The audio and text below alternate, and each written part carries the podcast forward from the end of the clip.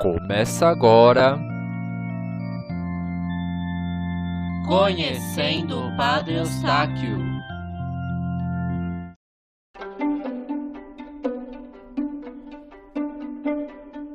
Olá, queridos ouvintes! Voltamos com o podcast Conhecendo o Padre Eustáquio, o programa onde contamos em detalhes a vida do missionário da saúde e da paz. Nesta quarta temporada, vamos mostrar o período de sacerdócio em Belo Horizonte e como ele conquistou o carinho dos moradores desta cidade. E se você quer fazer um pedido de oração neste momento tão especial, pode mandar mensagem de texto ou de áudio no nosso WhatsApp. O número é 11 9 9165 8409 ou então pelas nossas redes sociais. O nosso Facebook do museu é facebook.com Museu Padre Eustáquio Poá ou pelo nosso Instagram, que é o arroba Museu Padre Eustáquio. A mensagem de hoje é da Silvia Amaral de Minas Gerais.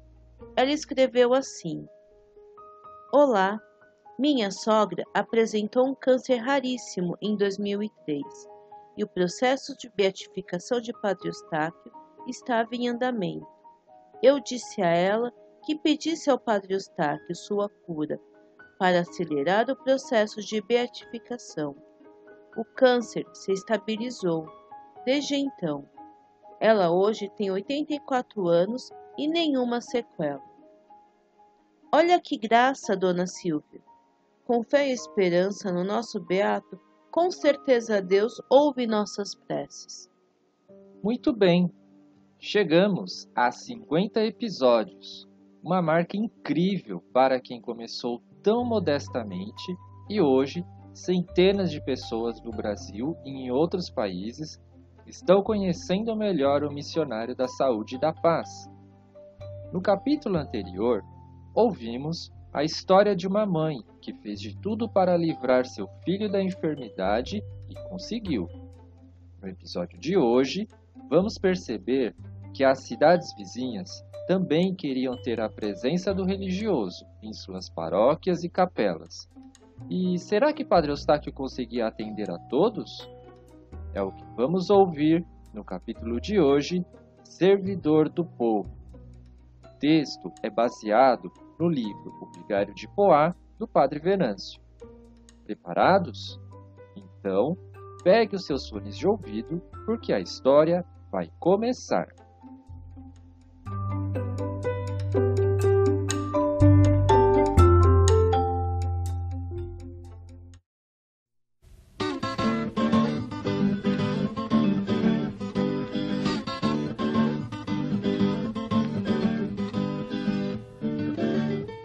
Não havia um acontecimento social que não pediam a presença do Padre Eustáquio em Belo Horizonte.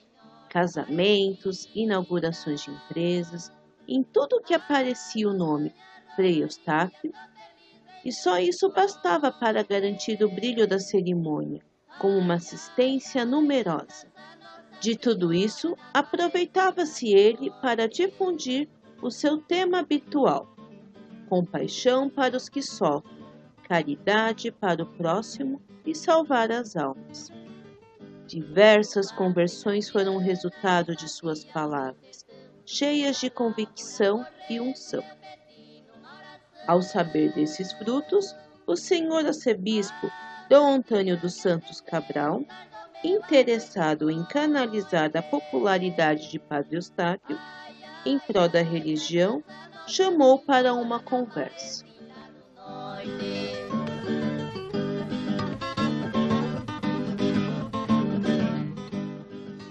Bom dia, Padre Eustáquio. Bom dia, Dom Cabral. Peço permissão para adentrar o gabinete episcopal. Permissão concedida. Meu caro Eustáquio, estou contente em ver o progresso de sua paróquia e dos fiéis. Muitas são as notícias de conversões em torno de nossa religião Fico feliz, Vossa Eminência. Pois bem, No entanto, sua presença se faz necessária não somente aqui em Belo Horizonte, mas também nos municípios vizinhos. Aconselho que aceite os convites para a realização de tridos e retiros espirituais e lhe concedo a permissão de dar-lhes a bênção aos doentes após as pregações. Isso fará muito bem às pessoas. E não esqueça de fazer a Páscoa em toda a cidade, seja de trabalhadores, seja de enfermos, quando possível, é claro. Com toda certeza, Dom Cabral. Sou muito grato à sua bondade e farei o que me ordenou.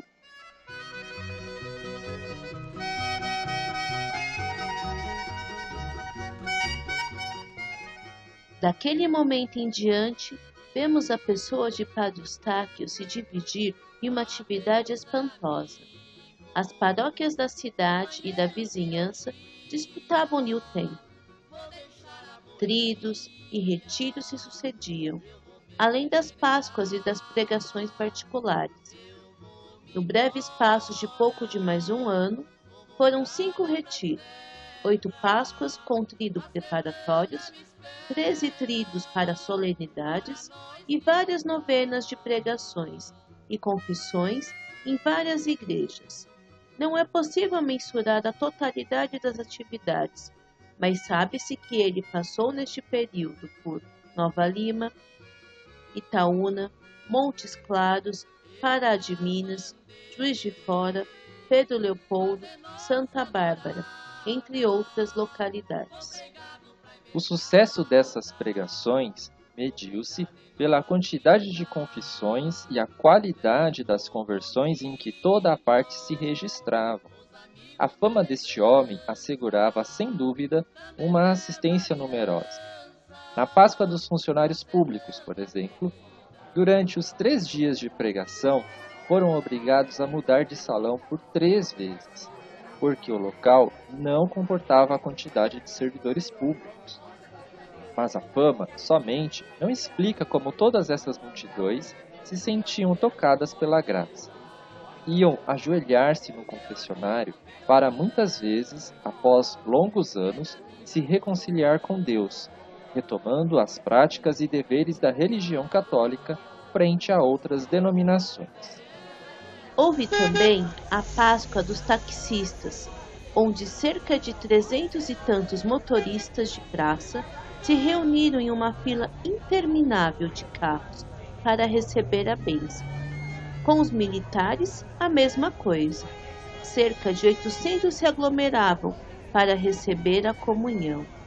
Em todas as paróquias, há pessoas que declaravam: Foi este padre que deu rumo à minha vida. A ele devo a minha orientação, e se Deus quiser, continuarei fiel até a morte. Em Itaúna, o Dr. Lima Coutinho testemunhou. Todo mundo notou uma extraordinária mudança para melhor depois que ele, Padre Eustáquio, esteve aqui. Médicos e advogados que não praticavam a religião hoje não perdem um domingo de missa e alguns se inscreveram na Guarda do Santíssimo.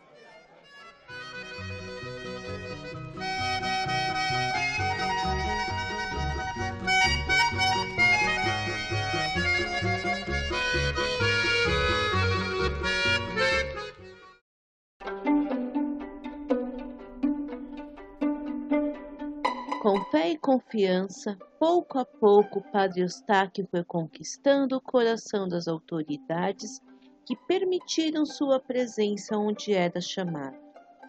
Ele se manteve fiel e obediente ao que lhe era determinado, mas o que impressiona é a capacidade da conversão pela pregação, sinal que o religioso dos Sagrados Corações era um homem de palavras assertivas, ou seja, que alcançava os mais profundos do ser humano, pela graça de Deus.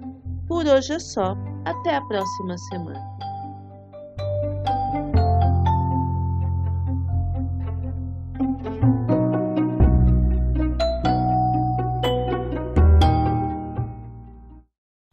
não perca os próximos episódios do podcast Conhecendo o Padre Eustáquio.